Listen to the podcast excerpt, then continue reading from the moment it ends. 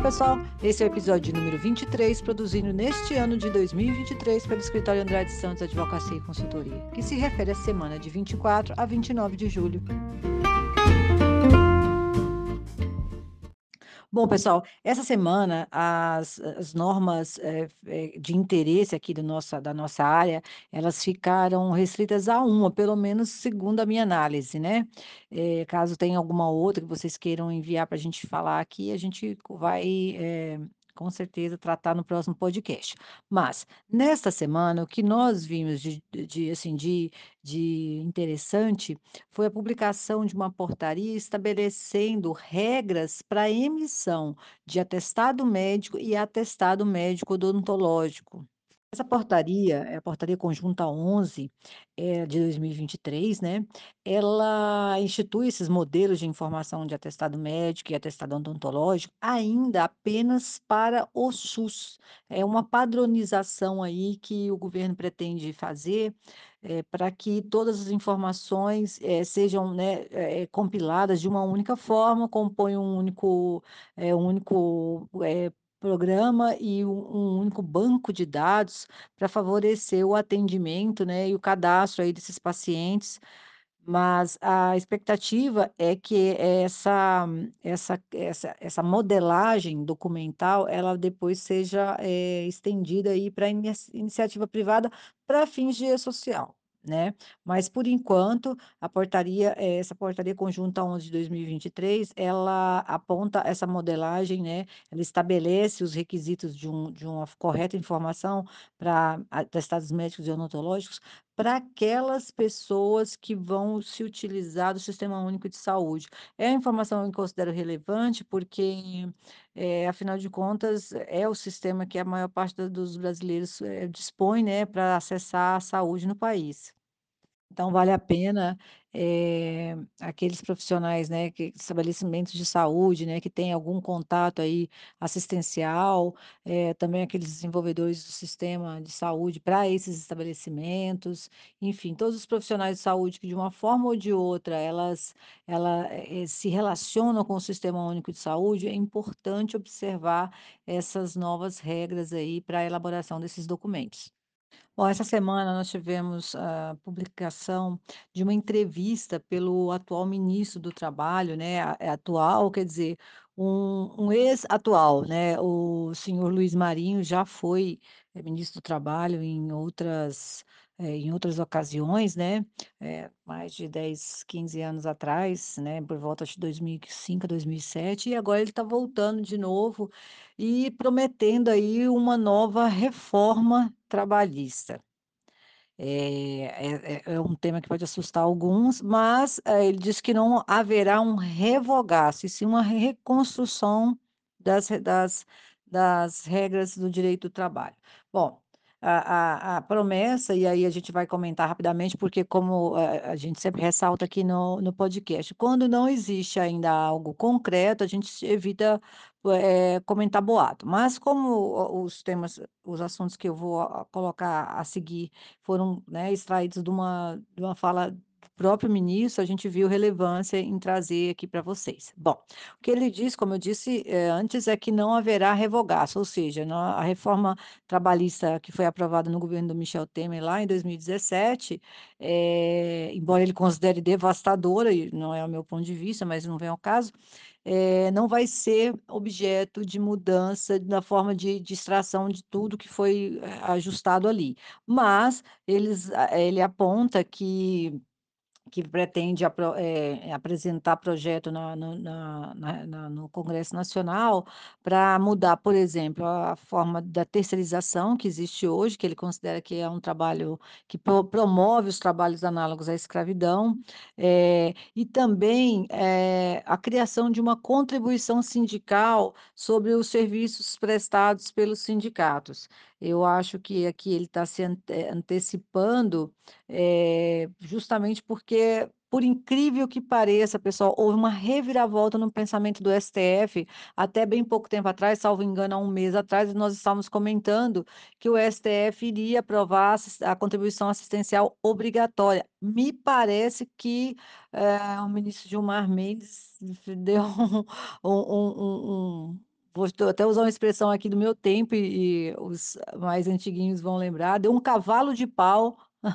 ou seja, ele ele ele voltou atrás no que ele já tinha decidido, até pediu desculpas públicas aí por isso, e voltou atrás, no entendimento de que, eh, parece que não vai ser mais obrigatória essa contribuição sindical. É, antecipado antecipando a essa decisão e já imagino que sabendo, o ministro apontou que então vai ser por lei, que vão tentar fazer implementar isso aí, a ver. Outra notícia, mas agora do judiciário, e essa bem fresquinha, porque saiu na sexta-feira, foi a publicação de uma decisão de Minas Gerais, reconhecendo a validade de conversa de WhatsApp para fins de prova.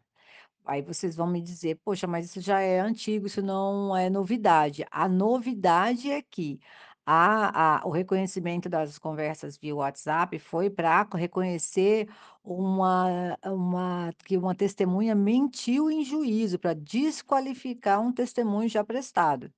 Pois bem, essa juíza, né, foi uma juíza lá do Tribunal Mineiro, ela considerou um a que houve um falso testemunho através de conversa de WhatsApp que a a empregadora, no caso, né, a a reclamada, apresentou no processo trabalhista, em que 2 testemunhas que estavam ali conversando, uma delas reconhece que prestou falso testemunho. E, eh, reconheceu, né, efetivamente que mentiu em juízo. Esses fatos foram essa conversa foi levada para os autos, né, para conhecimento do judiciário e a juíza responsável entendeu então que a a prova era válida, embora, vejam bem, ela não era uma eh, um um diálogo mantido ne entre nenhuma das partes, né. E aí, ah, houve um questionamento da parte reclamante, do autor, sobre a validade dessa dessa prova colhida dessa forma, já que, eh eh, não se sabia, né, a a quem declarou que estava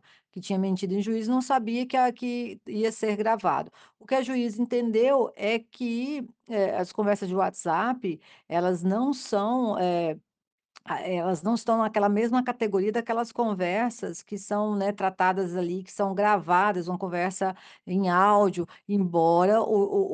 o o aplicativo sirva para isso também, mas ela vê como um de um outro formato e mais que a eh, uma das da da das partes ali, da das pessoas que estavam naquele diálogo sabia que, né aliás, as 2 partes sabiam que a que a conversa foi gravada, porque essa é da natureza do WhatsApp, salvo se você estabelecer de maneira diferente. Então ela não viu ilicitude em uma dessas pessoas levar ao conhecimento do reclamado, que por sua via levou para, ah, o judiciário e aí sim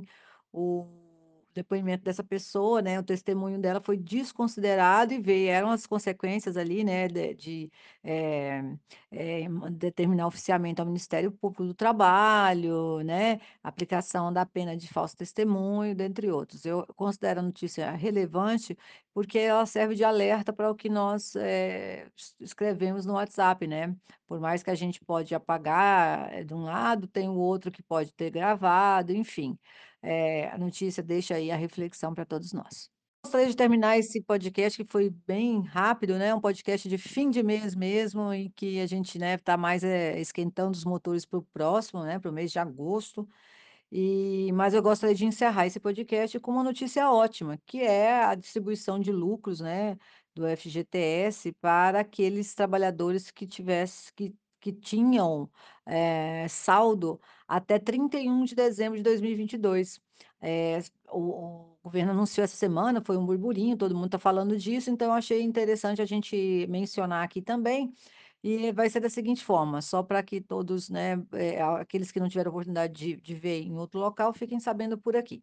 Bom, é uma distribuição realmente bilionária, e vai ser depositado automaticamente na conta de de todos os trabalhadores que tinham saldo até 31 de dezembro de 2022. Então, mesmo que a pessoa tenha sacado de lá para cá, agora ela está, né, com saldo zero na conta do FGTS, se lá em 2022, até o último dia daquele ano, havia saldo, essa esse saldo vai ser remunerado. De que forma? Eh, tem uma fração, né, bem, eh eh, uma fração bem pequena, é de 0,02461511. Esse é o o o o o percentual, o que deve ser multiplicado pelo valor que a pessoa tiver na conta. Para simplificar, v vamos colocar que a cada R$1.000, a o cotista vai ter direito a R$24,91 e 61, melhor dizendo, né, R$24,61 na conta.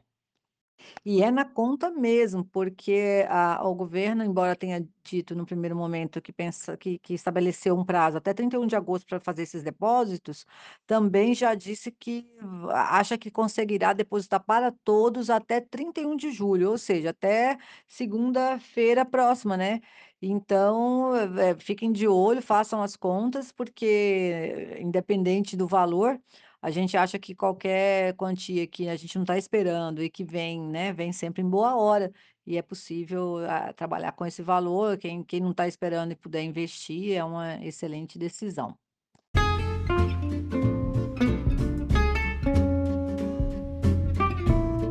Bom pessoal, esses foram os temas que movimentaram a última semana do mês de julho, eh, espero que tenham sido interessantes pra todos, agradecemos sobremaneira a a audiência, a contribuição de todos com os temas aqui sugeridos, né, e deixamos novamente o nosso endereço pra qualquer contato, dúvida, sugestão, crítica, todas serão muito bem-vindas. Mande e-mail para atendimento@andradesantos.com.br. Desejamos a todos excelente mês de agosto, uma primeira semana aí radiante, com muita saúde, proteção e seguimos juntos.